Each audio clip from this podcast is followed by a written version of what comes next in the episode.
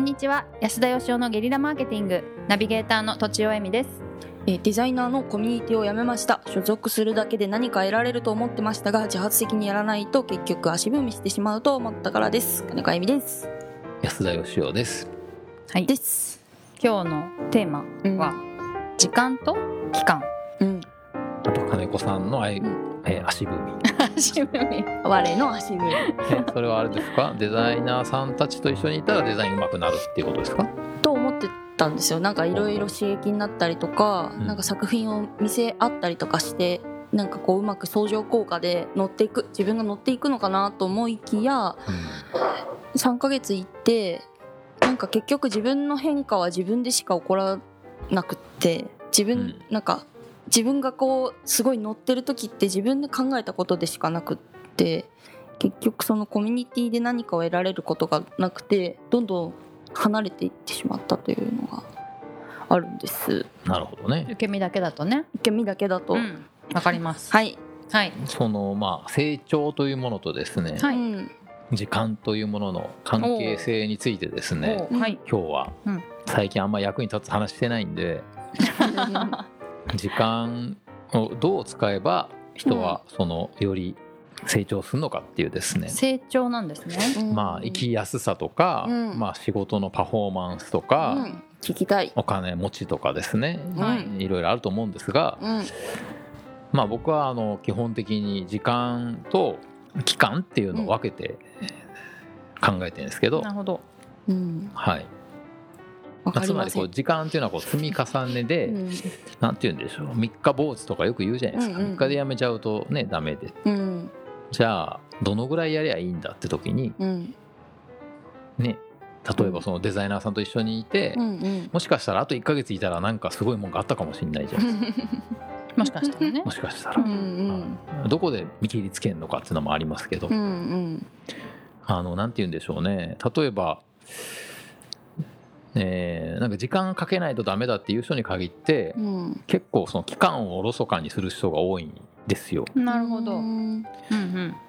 例えばですね、うん。えーなんかよく素振りとかで例えいいんですけど1日だけえーもう徹夜で素振りしてもそんなにうまくならないじゃないですか。あのイチローさんとかもうんそんなになんかたくさんやんなかったらしいんですけど、だけど毎日やってたっていうね、それがすごい大事っていうか、そういうことがやっぱあるんですよね。うんうんなんて言うんでしょう。朝顔の種をまくじゃないですか。うん。であの芽が出るまでにうん。どうしてもやっぱ期間というものが必要になってきますよね。確かにね。一日でジャブジャブ水をあげても仕方ないですそうもんね。なんですよ。こんなに育たないじゃないですか。そういうなんていうんですか人間もやっぱ同じでその期間じゃないと育たないということが意外と知られてないっていうかですうね。うんん。だから例えば1日5時間何かをやり続けるってなかなか大変なんですけどうん。例えば5時間かける10日で50時間ですよね、うん。えー1時間かける50日でも50時間ですよね、はい。うんでそうやってなんていうんですかね長く長くこう期間を積み重ねないとどうしようもないもんっていうのがあるんですよ。はいはい。うん例えばあのスピードラーニングとかだったらうん。いかに合計時間を少なくして何か覚えるかみたいなのあるじゃないですか。うん なんかこう効果音が入りましたけど。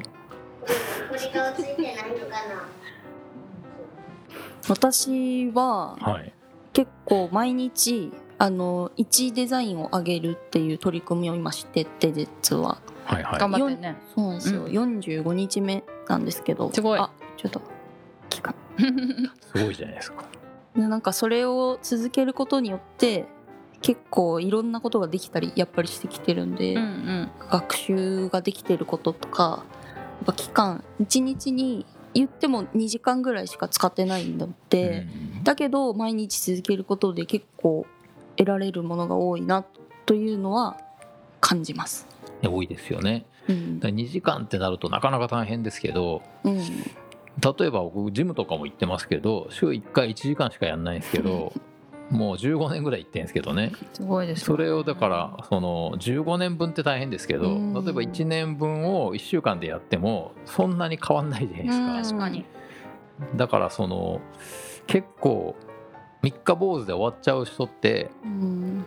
やりすぎなんじゃないかと思うんですよ。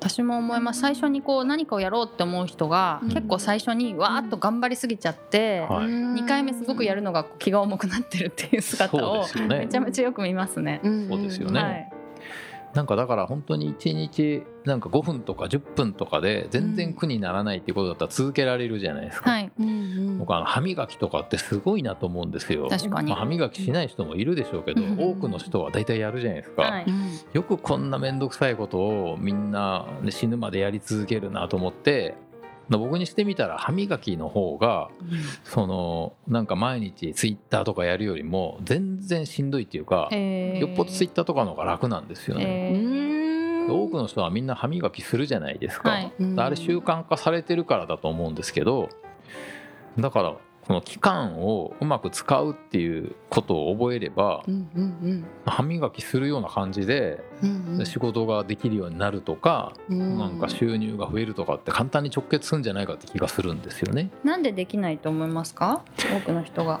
いやだからやっぱ期間を続けないからですよね。なんで続けられないんですかね？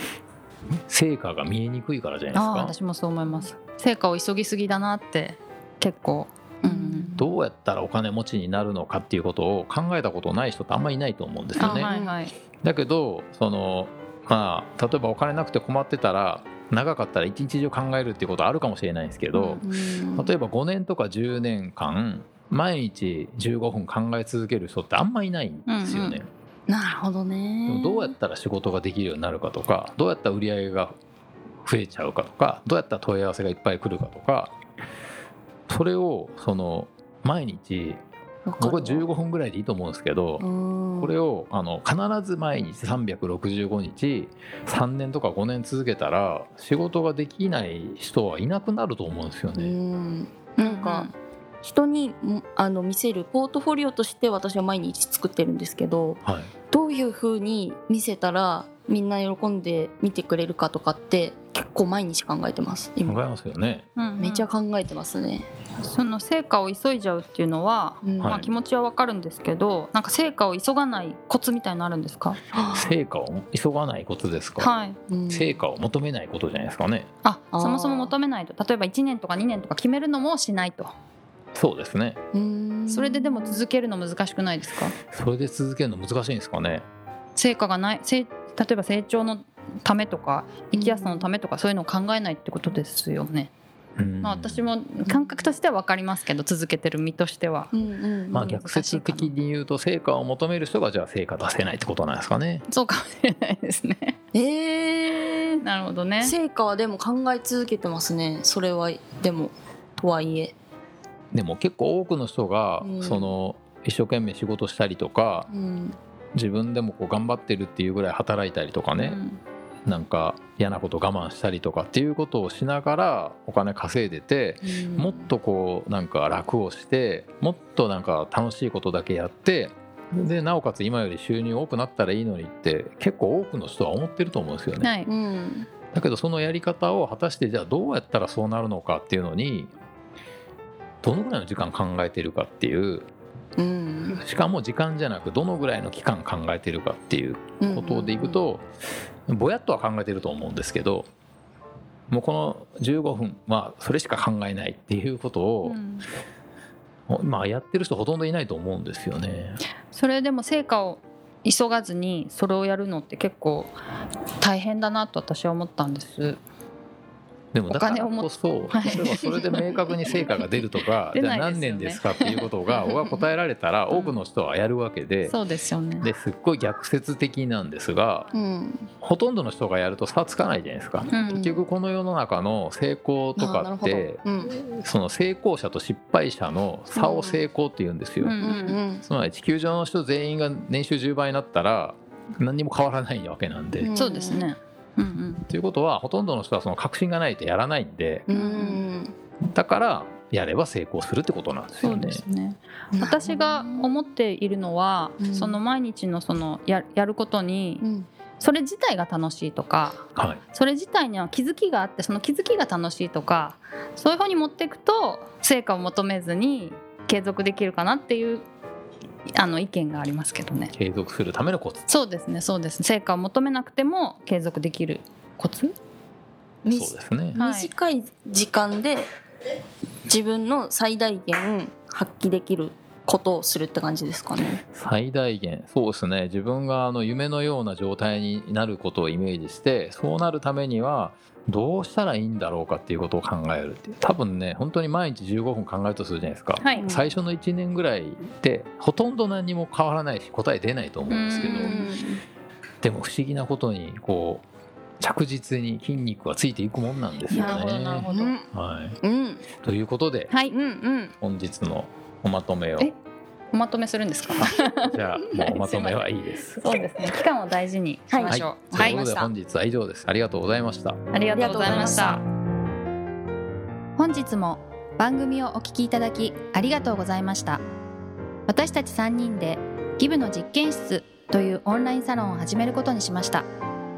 キャンプファイヤーファンクラブというサービスで募集をしていますので参加したい方はキャンプファイヤーで検索するか境目研究家安田佳生のホームページ安田義雄 .com からお申し込みください。来週もお楽しみに。